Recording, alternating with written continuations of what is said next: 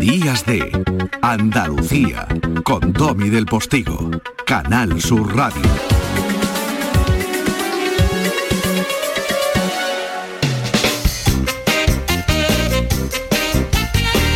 Sin duda alguna somos tu coche fantástico, el vehículo a través de la radio en el que pretendemos llevarte a multitud de sensaciones, ¿eh? de manera entretenida y a multitud de momentos. Un coche fantástico que también es una máquina del tiempo. Nos vamos a ir al siglo XIX y a principios del siglo XX dentro de un ratito. Lo vamos a hacer entre risas, pero también entre veras. Bueno, eso te lo voy a contar ahora, pero, pero, cuando, cuando comienza la primera hora del sábado tenemos una conexión humanamente eh, ¿cómo te diría? Ininterrumpible con mi compañero José Antonio Domínguez, que es un pedazo de cacho de pan, y un pedazo de crack en Canal Fiesta, emisora hermana, donde la gente se pone a bailar. Y con una Lola que canta y que baila, lo vamos a hacer ahora mismo. Buenos días, José Antonio. Hola Domi, buenos días. En primer lugar, felicitarte por los merecidísimos datos de audiencia del Estudio General de Medios. Qué maravilla que cada vez sean más los oyentes que conectan con Días de de Andalucía. Y ahora yo te voy a hablar de un artista sevillano llamado Álvaro de Luna. Estas son algunas canciones que hemos compartido de él en los últimos meses en nuestra emisora hermana. Él formaba parte de una banda titulada Cincinnati hasta que emprendió carrera musical en solitario con canciones como esta o esta otra, Duele. París. Estamos escuchando también a Álvaro de Luna acompañando a Pablo Alborán y a Aitana en esta canción Llueve sobre mojado. Aquí te hablo también de la niña de la escuela, Soy aquella niña de la escuela que es Lola Índigo. que no te gustaba, me Estas son algunas canciones significativas de un repertorio muy interesante. Además, ha, ha actuado con grandes artistas internacionales. Aquí, por ejemplo, está con Raúl Alejandro y aquí con Mala Rodríguez. Te estoy hablando de los dos, de Álvaro de Luna y de Lola Índigo, porque acaban de unir musicalmente hablando a Sevilla y a Granada. Los dos se han unido para hacer posible esta canción que te dedico a ti y a toda la audiencia. Se llama Mañana, el talento de Andalucía, por supuesto también aquí, en Días de, de Andalucía. Domi, un abrazo gigante para ti y para todos los oyentes. Muchísimas gracias, José Antonio. El abrazo es gigante porque tú eres un gigante para abrazar. Tales son tus brazos y tu corazón. Gracias, compañero. Qué crack. Dime dónde estás, no queda para. Y yo les voy a hablar de otros dos nombres, de otros dos, de Serafín y Joaquín, de Serafín Sánchez y de Joaquín López. No, un momento. Les voy a hablar de otros dos nombres, de Alfonso y de Alberto, de Alfonso Quintero y de Alberto Quintero. No, espérate, un momento, un momento. Eh, ¿Quién hay ahí en Sevilla? Eh, buenos días. eh, sí, aló. ¿Quién hay ahí, por favor? Aló, aló, good morning, Aló, good morning. aló, ¿Qué tal. Domi? Qué maravillosa voz del siglo XIX la tuya. Aló, aló, aló, aló. Aquí al, Alfonso Quintero, Alfonso Quintero y aquí está Don Alberto Quintero. Bueno, porque, porque, porque en realidad sois como hermanos. Pues ya La sí, gente cree que sois cuñados, pero sois hermanos. somos ya los compadres de, de España desde hace unos añitos, nos han puesto ese apodo ya, fíjate que no, hemos- no, no es un nombre artístico, pero nos lo ha dado el público, así que aquí estamos y, y bien recibidos. Los compadres de España, ole. Ole, ole, que ole, que ole, ole. Ole, que ole, que ole, ole.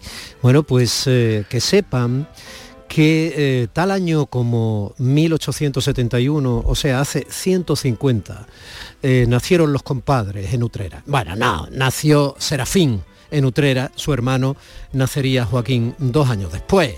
O sea, que ahí andaban, Serafín y Joaquín Álvarez Quintero, que luego fueron muy denostados, pero que en su tiempo fueron dos pedazos de exitosos que bueno, bueno, fueron traducidos a montones de, de idiomas, sus sainetes, eh, sus juguetes cómicos, como ellos lo llamaban, sus obras de teatro, que, tuve- que te- que también tenían alguna obra en Condi, quiero decir, con todos sus avíos y, y su tempo y sus larguezas literarias, fueron representadas en medio mundo.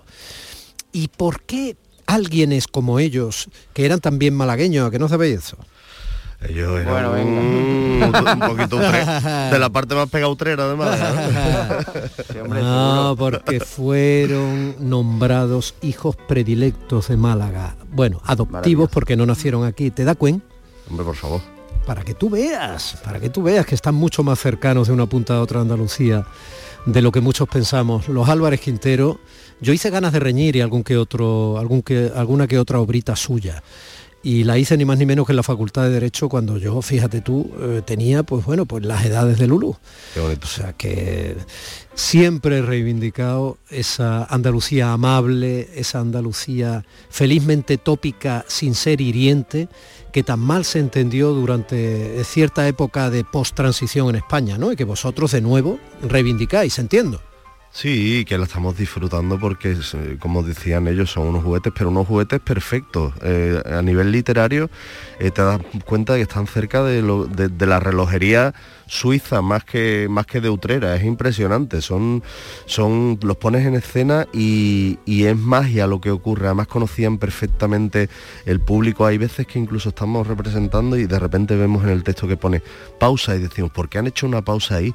Y es para que el público se ría.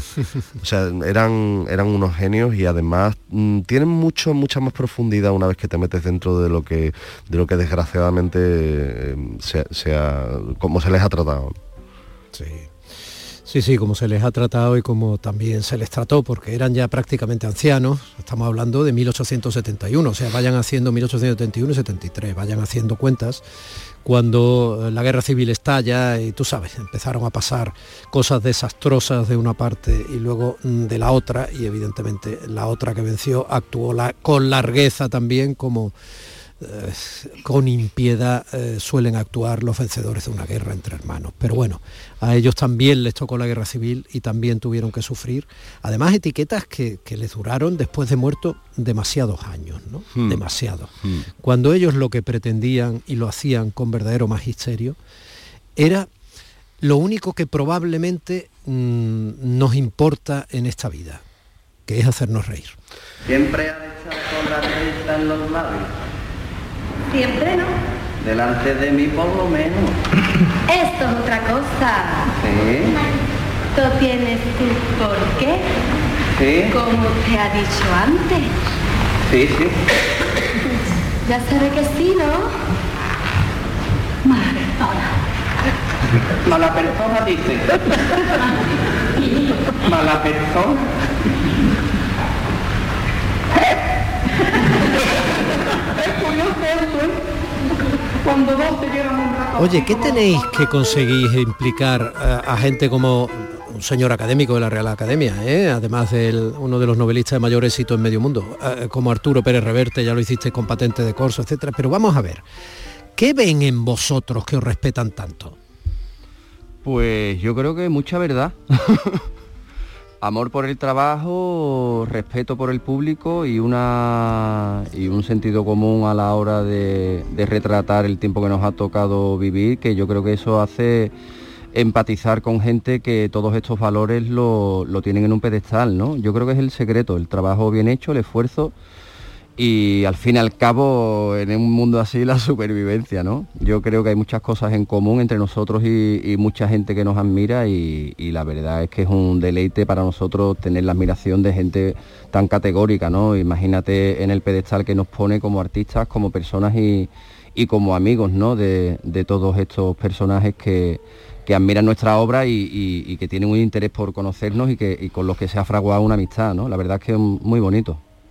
Y sobre todo la vacuna ¿no? que os ofrece para quienes se empeñen en hay gente que se vive haciendo intentando hacer daño se, se empeñen en ridiculizaros o en despreciar lo que toda la vida ha sido tan difícil que es eh, vuestra fábrica de risas ¿no? Sí, sobre todo cuando además no te lo ha, nadie te ha regalado nada en, en esto y, y- y de repente explota algo después de ya llevar casi 20 años de, de trabajo, cuando nos juntamos Alberto y yo, y de repente enganchamos directamente con el público, nos saltamos a todos los intermediarios y sin formar parte realmente de nada, ni del cine español, ni del teatro español, ni de, Mm. ni de nada, de repente todo el mundo se interesa por saber qué es lo que hacemos y por saber y, y- y por eso que, que hemos creado juntos. ¿no? Entonces de repente desembocar en, en algo como los Álvarez Quintero, en la obra de los Álvarez Quintero, con, con lo que ellos hicieron, con cómo cambiaron ellos la, la manera de ver, de consumir teatro y cómo engancharon directamente con el público y cómo, y cómo eso los puso en valor, que es un poco lo que nos ha pasado a nosotros, tiene mucho Mm. sentido. Oye, pero el gran mérito que tenéis eh, no es ese, el gran mérito que tenéis es que un orgullo de mujer como la actriz Antonia Gómez, o, o- o que esa niña llena de gracia como es la actriz Carmen Canivel, estén complicadas con vosotros en este homenaje teatral en el Cartuja Center a los Quinteros. Bueno, pues Domingo, buenos días. Buenos días. Hola, guapa. ¿Cómo Buenos estamos? días. Bien. Bien, de sábado. Ay, Mm, ay, igual que mm, nosotros. Ahí estamos. Te- no me gusta corregir en antena, pero mm, Domingo no es mi nombre. Ay, perdón usted. Erdomi, Erdomi es de Erdomi. Domínguez. Ay, Sí, Erdomi es de Domínguez. Pero bueno, No como- sé por qué me habían dicho algo de domingo, perdona, no es que la que nada, está de claro, domingo claro. soy yo, la que está de domingo No, soy no, yo. no, hijo. pero como esto es directo, luego lo cortamos. Tommy, tío, esto es maravilloso porque es que so- estas son las cosas de Carmen. Yo me encanta porque es que yo siempre digo que Carmen, si alguien ha nacido para hacer los Álvarez Quintero, es Carmen Canivel. Ay, Es Dios una- mío. Yo Cani- nací... canibeladas. Sí, sí, nací con la, con la peineta puesta, hijo. Madre mía. Mira, mami. Vaya torrija que tengo. eh, sería, sería bonito que los oyentes, hombre, aunque sea en el, en el móvil, la pantallita, lo que sea, os vean las caritas porque merece mucho la pena, ¿no? Tanto a Carmen Canivel como a Antonia Gómez, que son dos pedazos de actrices que además muchos oyentes ya os conocen, porque bueno, Antonia estuvo, eh, bueno, estuvo, hacía de piedad en la serie aquella allí abajo, ¿no? Que tuvo tanto, y ha hecho muchísimas cosas, ¿no? Sí. Ahora está con su orgullo de mujer, que yo hacía el jugueteo con ese monólogo Sí, sí, sí. por los teatros, Antonia, que eres una crack. Bueno. Y, y, hombre, y Carmen, y Carmen, pues ya ve, Carmen también se llamaba Gracia en el personaje del Puente Viejo y ha hecho muchísimas más cosas. Pero vamos, que están con vosotros también desde el mundo es nuestro, ¿eh? Bueno, sí, es que somos familia, si es que somos prácticamente familia, desde el mundo nuestro y desde antes del mundo nuestro, o sea, de hace casi 10 años antes, o sea, llevamos, mm, Alfonso y yo llevamos casi 25 años juntos, o 20, sí, casi, Por ahí. Y de, de hermanos, y luego apareció Alberto también en el camino, somos familia, apareció Carmen y vamos. Bueno, pues yo que nos aparecí porque me enamoré de aquí Porque de- se enamoró. bueno, nos enamoramos, ¿no, Alberto? Se enamoró de un compadre, fíjate. Fíjate tú qué desgracia, qué Qué poca vista, mía. Domi, qué poca vista. Ay, ay, ay.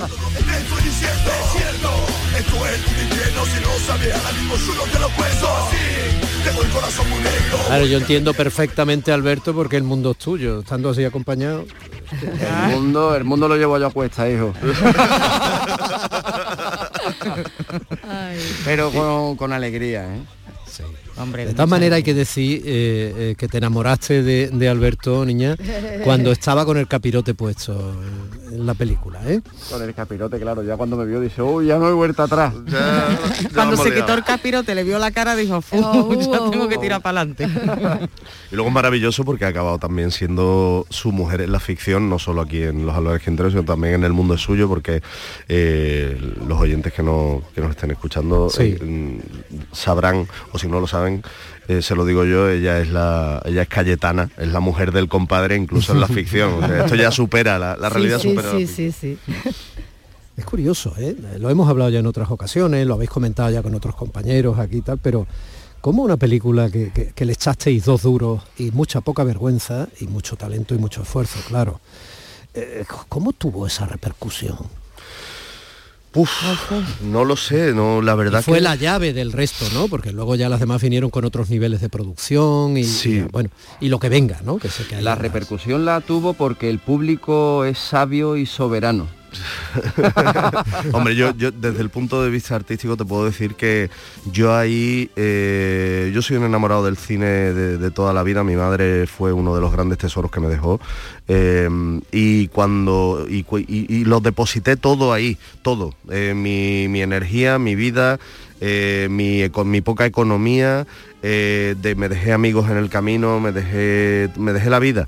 Y yo creo que eso al final es lo que retrata la película y no solo yo, sino todo el elenco que estaba ahí, todos los actores, la gente que estuvo en producción, en dirección, todos los equipos, era gente que era como su gran oportunidad y yo creo que toda esa verdad al final eh, está ahí retratada y, además en un momento muy, muy, muy crítico de, nuestro país como fue esa crisis del año 2008 al 2012 y, esa magia al final es lo que tiene el cine, ¿no? que, eso lo atrapa y lo deja ahí para, siempre.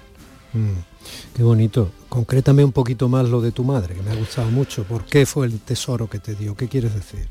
Pues eh, porque mm, eh, ella me dejó cuando yo era todavía un, crío, cuando tenía 11 años, y, es verdad que, mis recuerdos de, la felicidad eh, son, lo he hablado muchas veces con, Alberto, además, es ver, era ver, por ejemplo, la serie de Alfred Hitchcock presenta con la mantita puesta en el sofá con ella, o ver con la muerte en los salones, o ver películas de Berlanga.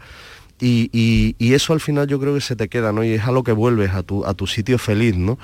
Y, cuando, y cuando de repente al final consigo hacer cine, consigo dedicarme a lo que me gusta y, y demás, siempre pienso que allá donde esté ella estaría, estaría orgullosa y estaría contenta.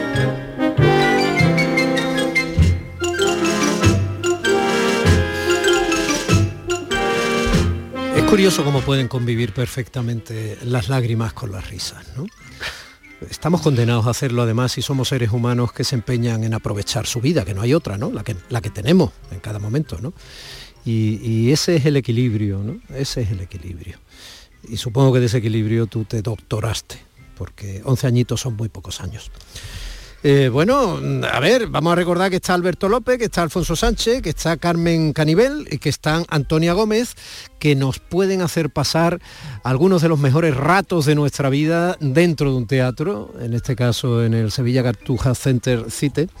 Y los días 16, 17, 18, 19, 22, 23, 25, 29 y 30. No lo apunten, no pasa nada, ustedes lo van mirando si todo está en internet, pero contadme qué habéis hecho con estos eh, eh, con estos sainetes de, los Quinteros? Bueno, pues, pues hacerlo. pasarlo bien, pasarlo, muy bien y, bueno, una verdadera locura. O sea, esto, esto va a ser una hora y 40 minutos de diversión y de, vamos, como ir en un, como, como ir en un avión, ¿sabes? Lo que es el, el, aterrizaje. El aterrizaje, no, el alunizaje, ¿no? para, arriba, para arriba, para arriba, para arriba, para arriba, y eso a ver hasta dónde llegamos. Y es una verdadera locura nos lo estamos pasando muy bien, estamos ya en capilla y lo que ha dicho Alfonso antes y tal, que también hay un mensaje, hay un mensaje en cada, en cada entremés, hay un mensaje. Y eso también lo hemos ido también descubriendo, nos hemos ido adentrando en el mundo de los quinteros, en este mundo y, y la verdad que es que, es una maravilla y un eh, descubrimiento grandísimo. Es maravilloso, vamos, a veces incluso hemos llegado a pensar que qué estábamos haciendo, si los Quinteros o Chekhov. Nos poníamos tan profundo, ¿no? Pues no, pues no, pues, pues que decíamos, ¿esto qué es? Por Dios. Pues no, pues, pues, no. pues, pues, no, exacto. pues precisamente eso, los Quinteros, ¿no? Lo que decíamos antes, que nosotros en las escuelas pues nos enseñaban Chekhov, Shakespeare y los Quinteros lo pasaban de largo y me parece me parece una falta de respeto ahora mismo después.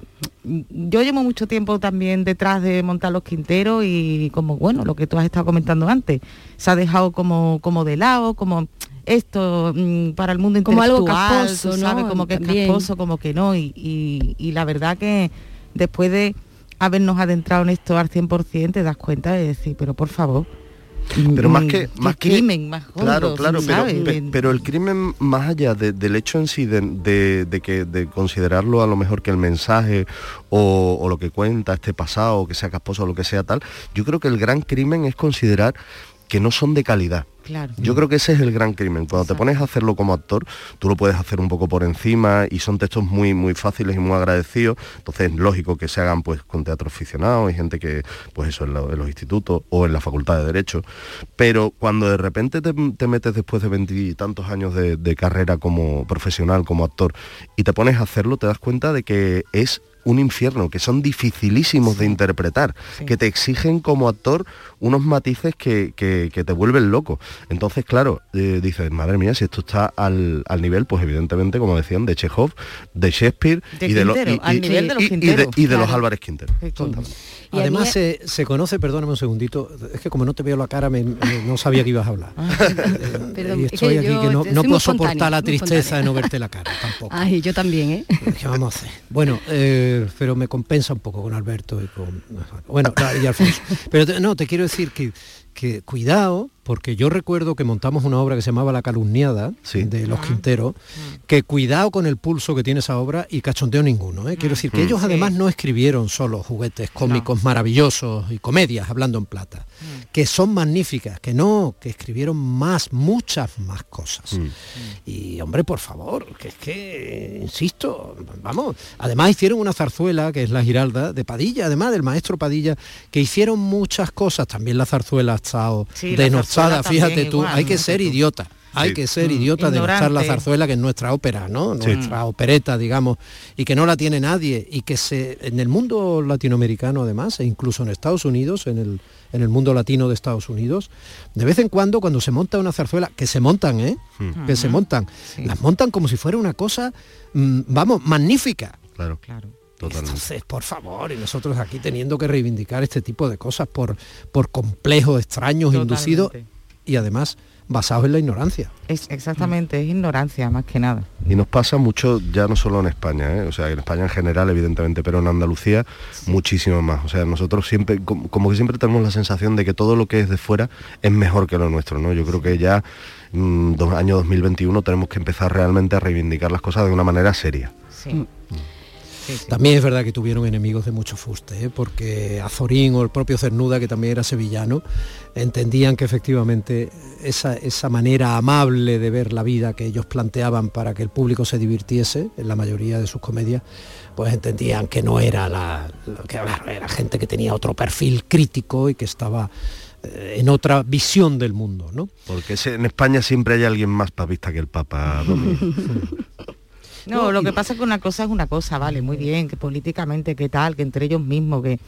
Pero a fecha de hoy, siglo XXI, vamos a dejarnos ya de tonterías y vamos a, estu- a estudiar, da igual, de- en el, en el sitio donde est- esté situado, a nivel ideológico. pero es curioso porque eso Vamos pasa- a estudiar, ya está, es que no es más. ha pasado siempre un poco, ¿no? Yo recuerdo, por ejemplo, ¿tú te acuerdas cuando, por ejemplo, con, con Chiquito, con Gregorio, Ujú. cuando, cuando empezó toda, todo el boom de Chiquito y de repente la gente lo descubrió, que todo el mundo de repente, eh, o sea, de repente intentaba como, como criticarle y, eran, y se ponían en ridículo ellos mismos, ¿no? Tú leías las críticas de repente, yo que sé, de Paco Umbral y decías, madre mía, este hombre está siendo ridículo y es un triste, porque es que es imposible criticar algo tan potente y que además está tan vivo y que, y que está tan hecho para el público.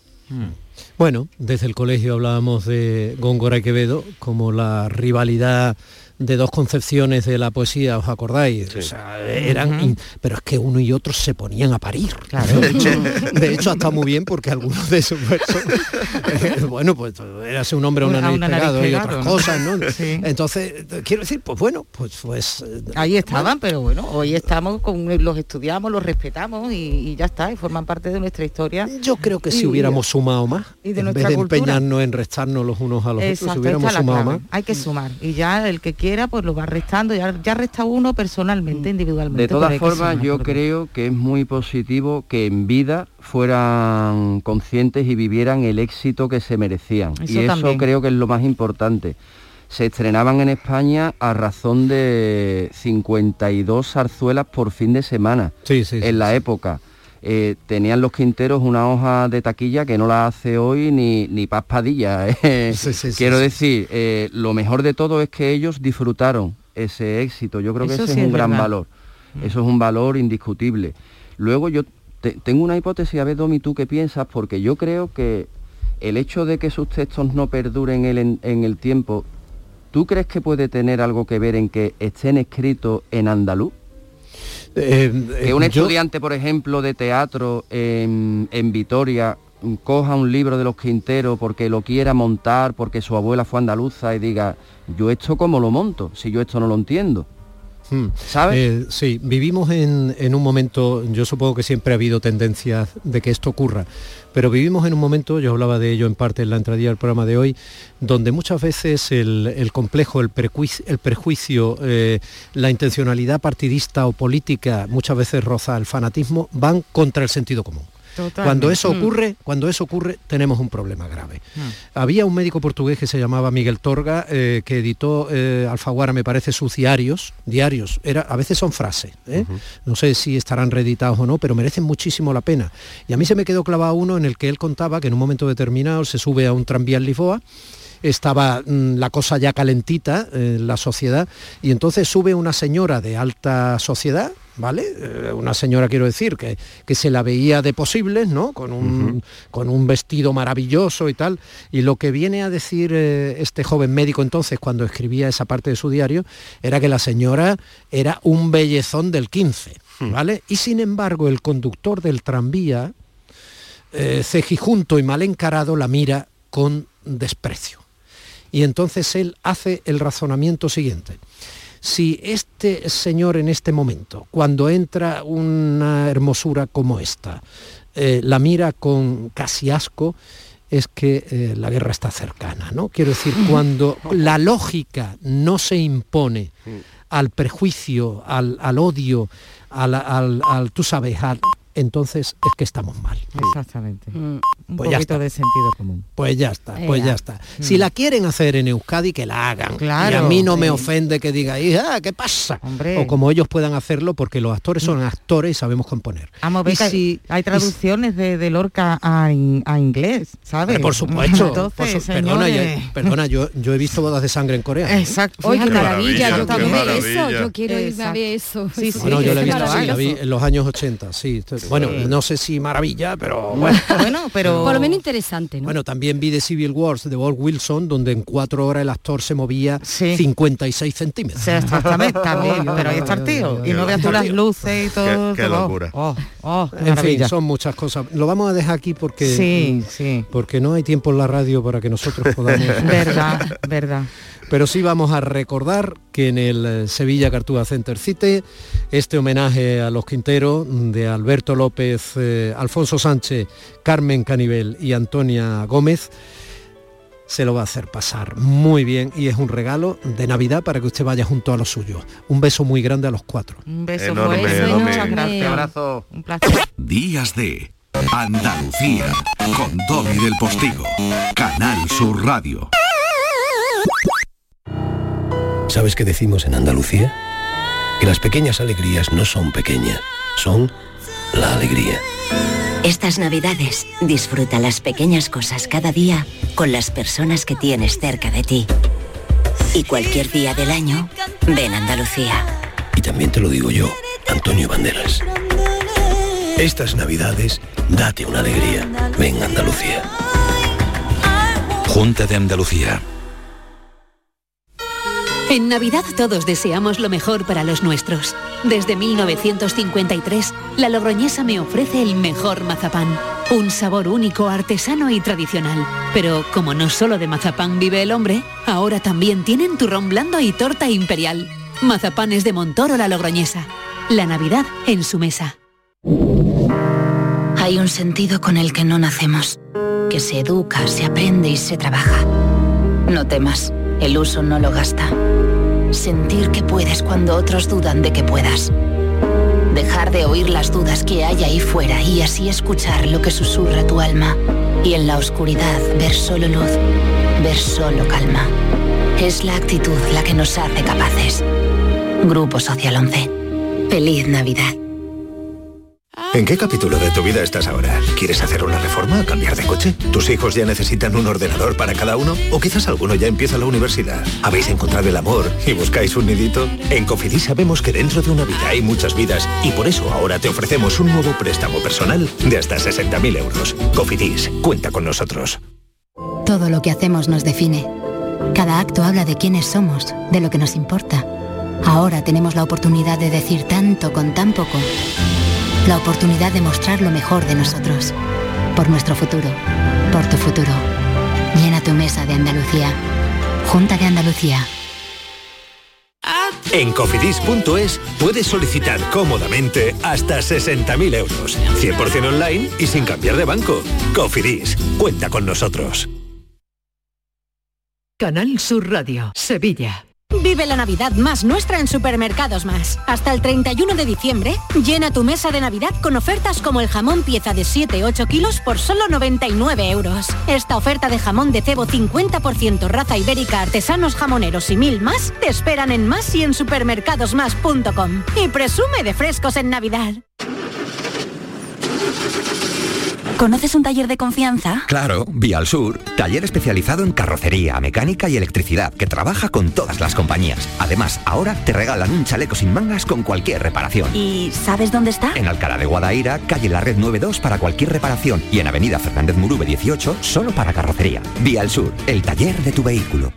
Yo ya no pago por mi consumo y digo chao, digo chao, digo chao, chao, chao, a tú lo mismo. Vente conmigo, nuestro petróleo es el sol. Dile chao.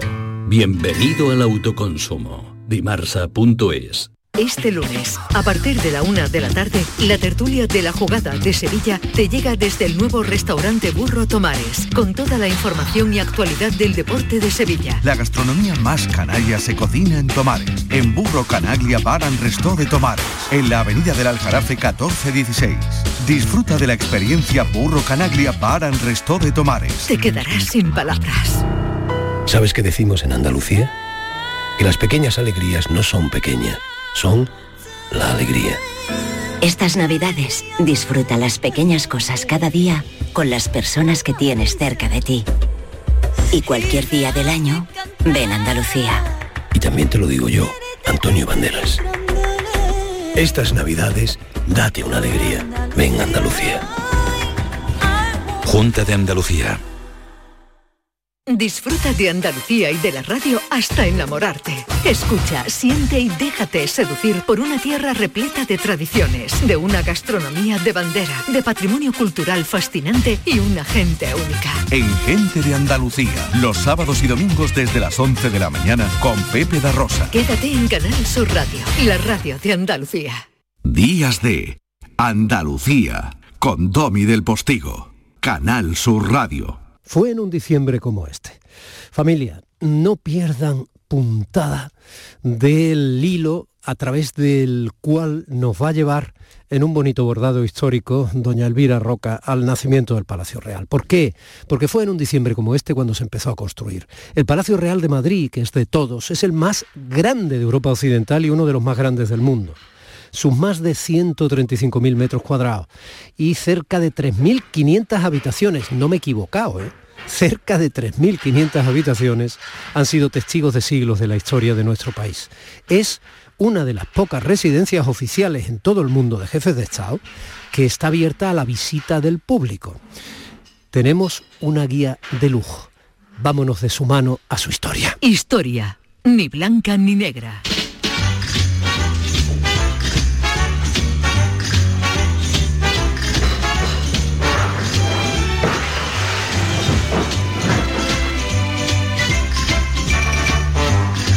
Ahí tenemos el sonido registrado de hace 300 años de esas obras que poco a poco construyeron ese alucinante edificio. Pero ¿cómo suena el Palacio Real? Miren.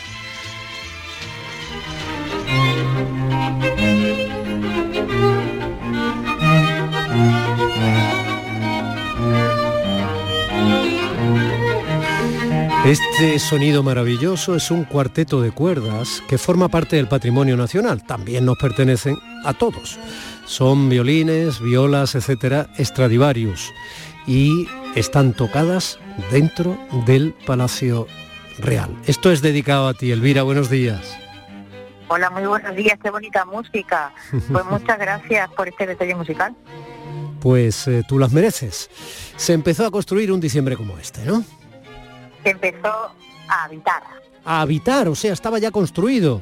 Estaba ya construido, sí. Ah, la bueno. construcción había comenzado bastante antes, cuando oh, Felipe V, que es el primer Borbón que viene a, a vivir a Madrid, eh, después de haber mm, de haberse incendiado lo que era el viejo alcázar de los Austrias, los Habsburgo vivían, ahora si quieres hablamos un poquito de cómo era o qué era ese viejo alcázar, Mm. en un um, edificio, digámoslo así, que era el resultado de muchísimas remodelaciones, o sea, era un alcázar, era, era una, una estructura defensiva que venía de la Edad Media, que había sido ampliada sucesivas veces y remodelada muchas veces, pero que no era para nada un, un palacio al estilo eh, francés, para nada.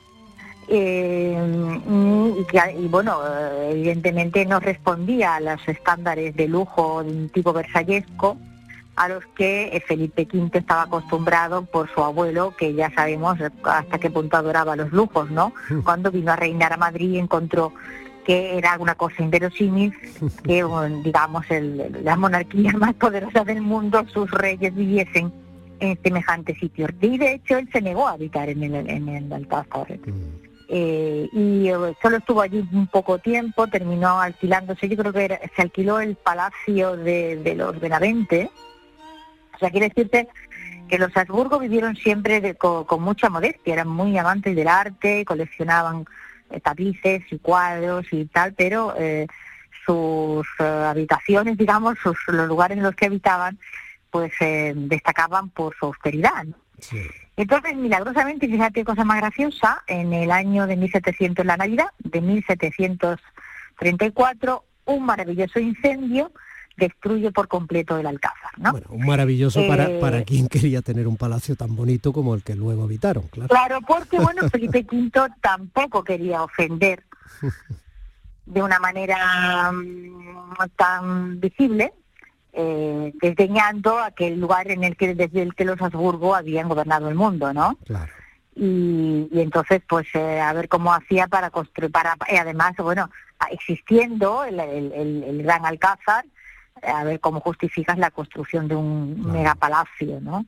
Entonces, pues aquel incendio vino muy, muy, muy oportunamente a convertir en necesidad lo que eh, lo que eh, Felipe V deseaba, ¿no? Eh, No se Entonces, tiene, no se tiene constancia de que ese incendio tuviera un pirómano a sueldo, ¿no? Hombre, yo creo que hay cosas que son tan oportunas que, ¿sabes? Es como esas enfermedades repentinas que le entran a la gente que estorba muchísimo, ¿no? Y entonces van y se mueren y dicen, "Ay, qué cosecilla más tonta y qué oportuna ha sido, ¿no? Bueno, pues eh, se produjo aquel incendio en la Navidad de 1784 e inmediatamente fue encargada la construcción de un grandísimo palacio, de un enorme palacio, a los varios arquitectos que eran pues, los más destacados de la época. Y la obra se acaba rápidamente. La, la obra eh, para 1751 ya está terminada. Digo la obra, o sea, lo que es la obra. Eh, no, no tiene no tiene una sola bóveda construida eh, o apoyada en madera para y de hecho la presencia de la madera es muy escasa pues, pa- para evitar que puedan producirse incendios pos- posteriores no y a partir de esa fecha del 51 comienza la decoración. Que decorar Ya, eh. semejante edificio con esa cantidad de habitaciones Claro. no debe de ser fácil. pero la decoración ya para, o sea, para los años 60 ya estaba medio acabada. Lo que ocurre es que cuando llega Carlos III Mm. y todavía el palacio no está en condiciones de ser habitado, decide cambiar otra serie de cosas que no le gustaban y le encarga a Sabatini, que ya sabemos, o sea, lo que uno ve cuando va a visitar el Palacio Real, pues es esa última mano que Sabatini le dio. Incluidos sus Ah, jardines, ah. incluidos sus jardines. Eh, incluidos los jardines, incluido en fin, las, las pinturas al fresco que él determinó, la decoración de, de- de salones, etcétera, etcétera. Entonces esto lleva varios años. Y ya finalmente, por fin, Carlos III, eh, en diciembre de 1764, duerme allí. O sea, deja- déjame que magnifique un poco las cifras porque, hombre, eh, vistas desde hoy son muy interesantes. En 1751 ya estaba construido el palacio, ¿correcto? Correcto. Bien, se cumplirían ahora 270 años de su construcción, nos viene muy bien también, ¿no? No solo por lo de diciembre. Pero es que hasta 1760, nueve años, ¿eh? No se decora, ¿correcto? no se termina de decorar, Eso pero es, es. que tú has dicho, tú has, tú, tú has eh, eh, contado a nuestros oyentes la cantidad de habitaciones que esto Es tiene. tremendo, es que esto tremendo. tenía mucha puerta que pintar. Son Es que esto tenía 3.400 y pico habitaciones, una cosa sorprendente, alucinante. Pero es que cosa, además... había mucha bóveda, había mucha bóveda que arreglar, había Bueno, mucho claro, mueble que poner, claro, había, claro. Sí, y muy poca maquinaria moderna para hacerlo, es obvio, es obvio. claro, Pero- entonces se tardó muchísimo tiempo. Pero es que se tarda más, porque luego me dices que es hasta el 64, porque se remodela en los cuatro años siguientes esa decoración y se completa ya por Sabatini. Sí, efectivamente. Es o sea, cuando Carlos III viene, hay cosas que no le gustan, y entonces, de cómo estaba, y entonces decide redecorar una parte y hacer una serie de cambios. Luego, desde que se construye hasta que se habita, pasan 14 años, aproximadamente, Desde 13, que, se, 14 te- años. desde que se termina la construcción hasta que se habita pasan aproximadamente sí, 14 años. Pero luego tú fíjate, Espera, espera, que lo estamos celebrando, hombre.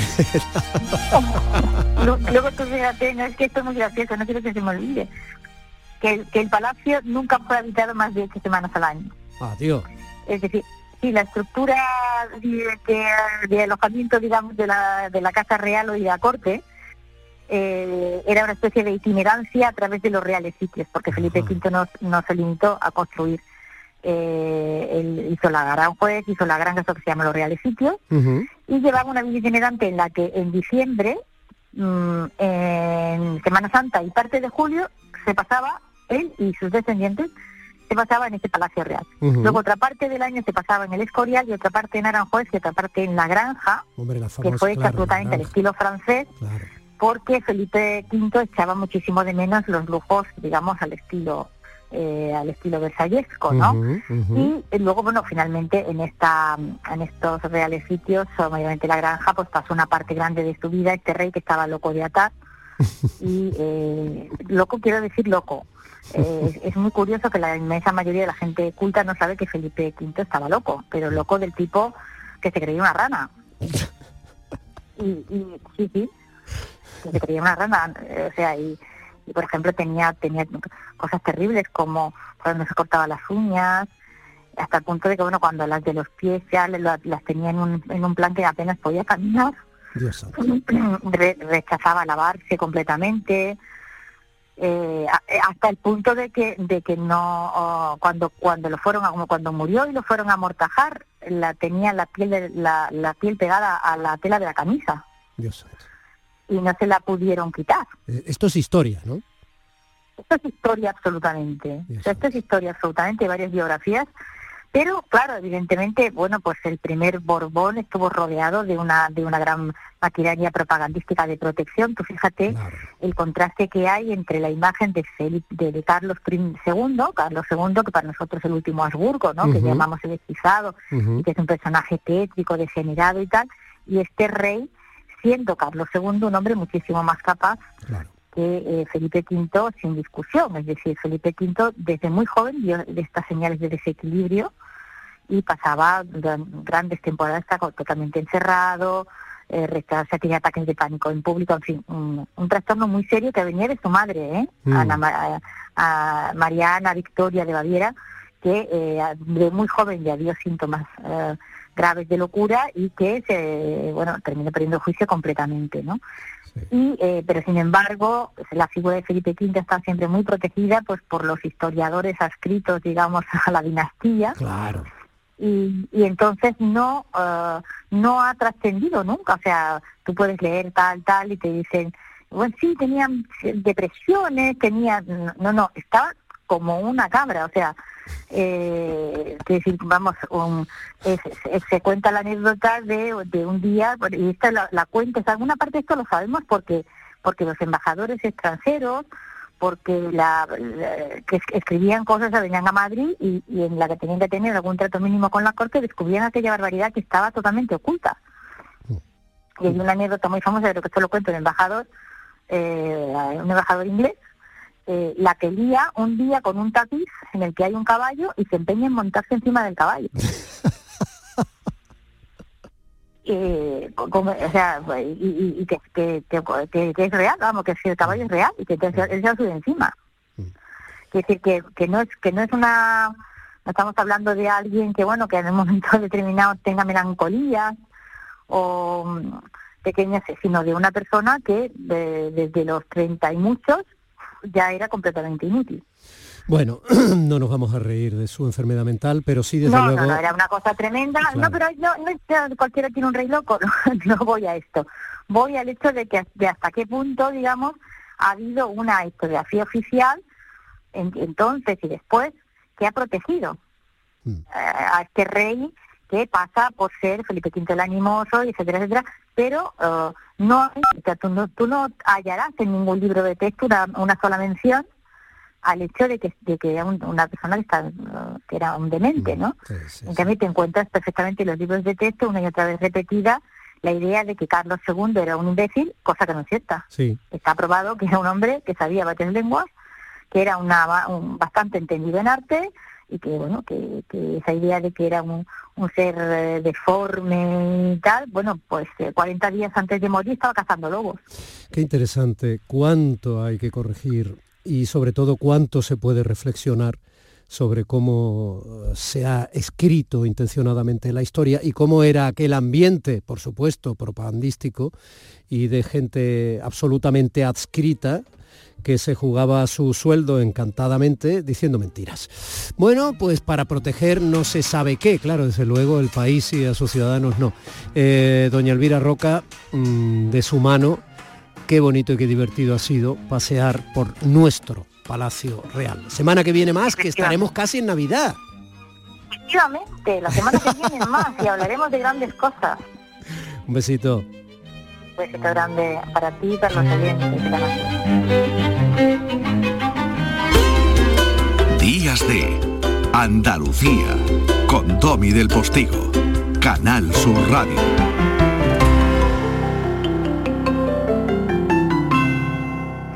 Un segundo, que quiero escuchar la fecha ganadora en el último sorteo de mi día de la 11. 11 de agosto de 1975. Pero si es el día que me casé. Vaya bodorrio, ¿eh? Mm, Ya te digo.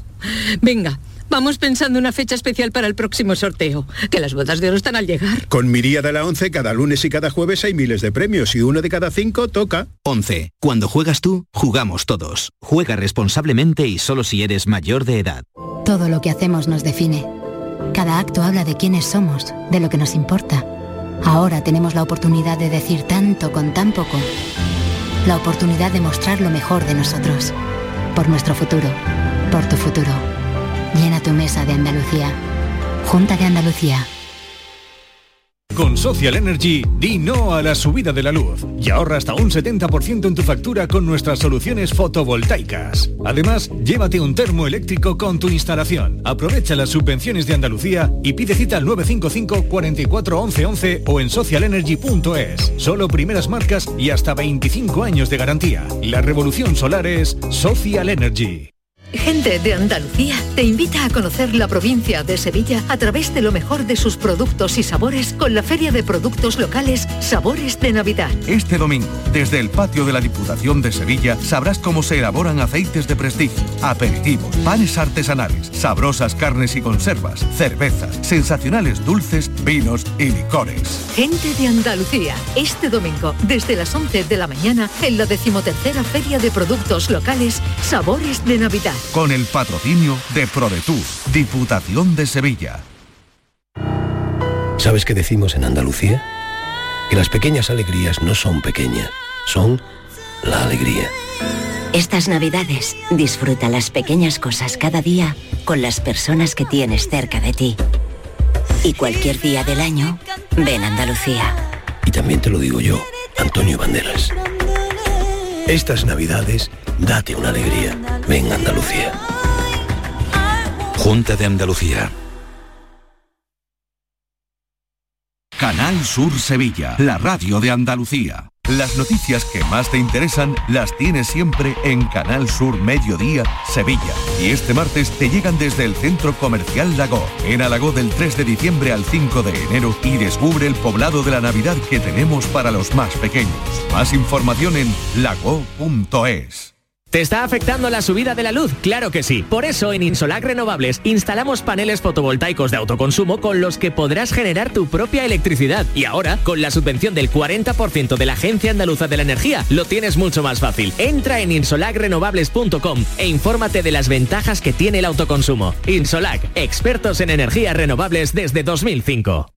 Queda muy poco para la llegada de la Navidad. Encuentra todo tipo de decoración para Navidad en Plástico Sur. En Plástico Sur tenemos de todo lo que puedas imaginar. Juguetes, decoración, hogar, alimentación, hostelería y a precios inigualables. Además, en plásticosur.com estrenamos web y lo hacemos con un 5% de descuento en la primera compra. Plástico Sur, la mayor superficie para empresas y autónomos en Sevilla. Encuéntranos en el Polígono Industrial Los Girasoles o en www.plásticosur.com.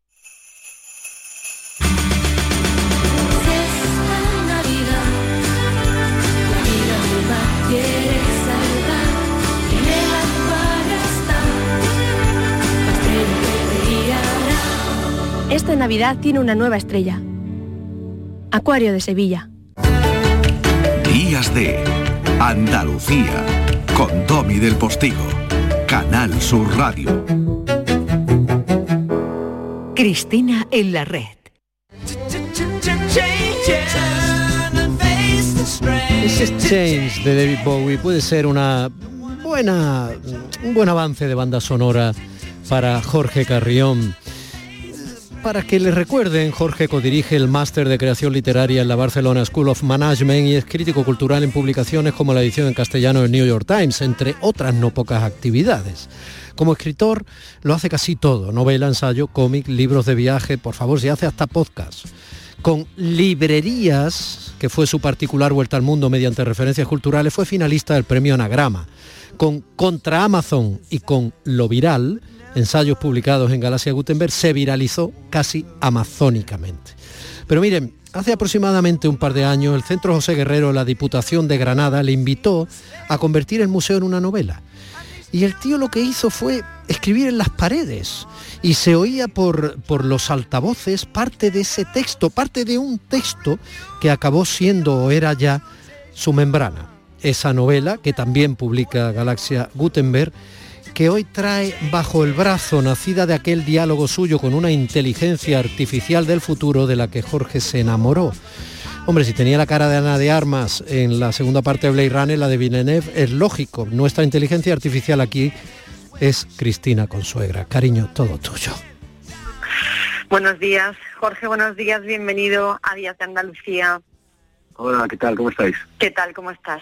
Bueno, Membrana, eh, para, para quienes se quieran acercar a, este artefacto made in en Jorge Carrión, es, bueno, una novela que intenta eh, dialogar con el presente desde el futuro, ¿no? Hacer una arqueología del presente desde el futuro, mejor dicho. Y voy a citarte... Eh, en la primera página prácticamente, en el arranque de la novela, dices, porque al principio es la idea y la idea nunca es idea, son ideas siempre. Eh, después nos hablas también de la catástrofe, del abismo, de los mitos, de los mitos que se tejen, que se superponen.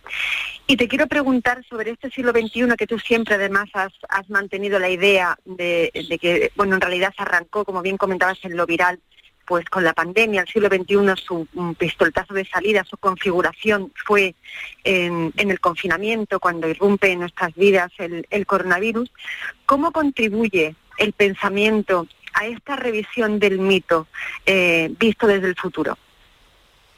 Bueno, la verdad es que en efecto Membrana lo que intenta es contar la historia del siglo XXI y lo hace a través del Museo del siglo XXI que se inaugura en el año 2100 y que uh -huh. ha sido creado por inteligencias artificiales y por tanto la novela eh, es narrada por inteligencia artificial. Desde su punto de vista, eh, de algún modo el Big Bang eh, fue en la pandemia porque todo lo que cuento en Membrana que ha ocurrido entre el año 2000 y el año 2021 es cierto, eh, es cierto que hay algoritmos psicópatas, es, es cierto que Facebook ha cancelado eh, dos inteligencias artificiales porque hablaban un idioma que habían inventado ellas, es cierto todo lo que ocurre en la novela, hasta el año 21 en que digo que en verdad la pandemia es un experimento, pero no llevado a cabo por el, por el chip de, de Soros ni de Bill Gates, sino por las inteligencias artificiales que están ensayando ya cómo se van a librar de nosotros, ¿no? Entonces yo creo que desde el punto de vista de ellas, eh, ¿por qué empieza todo ahora? Porque con el 11S no hubo un Big Bang tecnológico, no hubo un cambio de paradigma eh, vinculado con la inteligencia artificial. En cambio, la pandemia ha acelerado brutalmente la tecnología, ha acelerado brutalmente nuestra dependencia de las pantallas, de las plataformas, etcétera, y ha impulsado muchísimo eh, los algoritmos. Al otro lado bueno. de la membrana, eh, Jorge, eh, rápidamente, ¿Qué tiene una inteligencia artificial que no tenga eh, algo real para que tú te enamores de ella? bueno, la verdad es que yo me enamoré de, Membrana como artefacto porque me encantó escribirla, me pasé, me lo pasé muy bien, pero lo que he hecho en el Museo José Guerrero es una especie como de epílogo de Membrana y en la novela que tú puedes pues, leer las paredes o escuchar como audio guía y puedes verlas en contrapunto con obras de arte contemporáneo, lo que cuento es una especie como de segunda parte en la cual una inteligencia artificial me contacta eh, de modo anónimo por email y me dice, oye, ¿cómo sabes que estamos planificando eh, lo que va a ocurrir? ¿no? ¿Cómo has adivinado la realidad? ¿no? Y es a partir de, ese diálogo imposible con ella que se articula todos los museos son novelas de ciencia ficción. Bueno, eh, Jorge y su dragón psicometalúrgico, electrónico, futurible, eh, mítico, eh, volverá con nosotros cuando tengamos un ratito más para ti. Jorge, no sabes cuánto te agradezco la generosidad de entenderlo. Un abrazo muy grande. Cuidados mucho, gracias. Un eh, besito. Cristina, la semana que viene más te voy a decir yo aquí dos cositas, tío. Un beso. Besito, chao. Familia, se quedan en las mejores manos, las del maestro del corazón y el entretenimiento radiofónico mi lujo de compañero Pepe da Rosa, con esa princesa que es Ana Carvajal y ese equipazo de gente de Andalucía. Boleto informativo de las 11 y a divertirse en la radio. Mañana más. Este programa que acabas de escuchar y todos los que te gustan están siempre en la radio a la carta de Canal Sur. Descárgatelos para escucharlos cuando quieras y donde quieras y con quien quieras. Quédate en Canal Sur Radio la radio de Andalucía.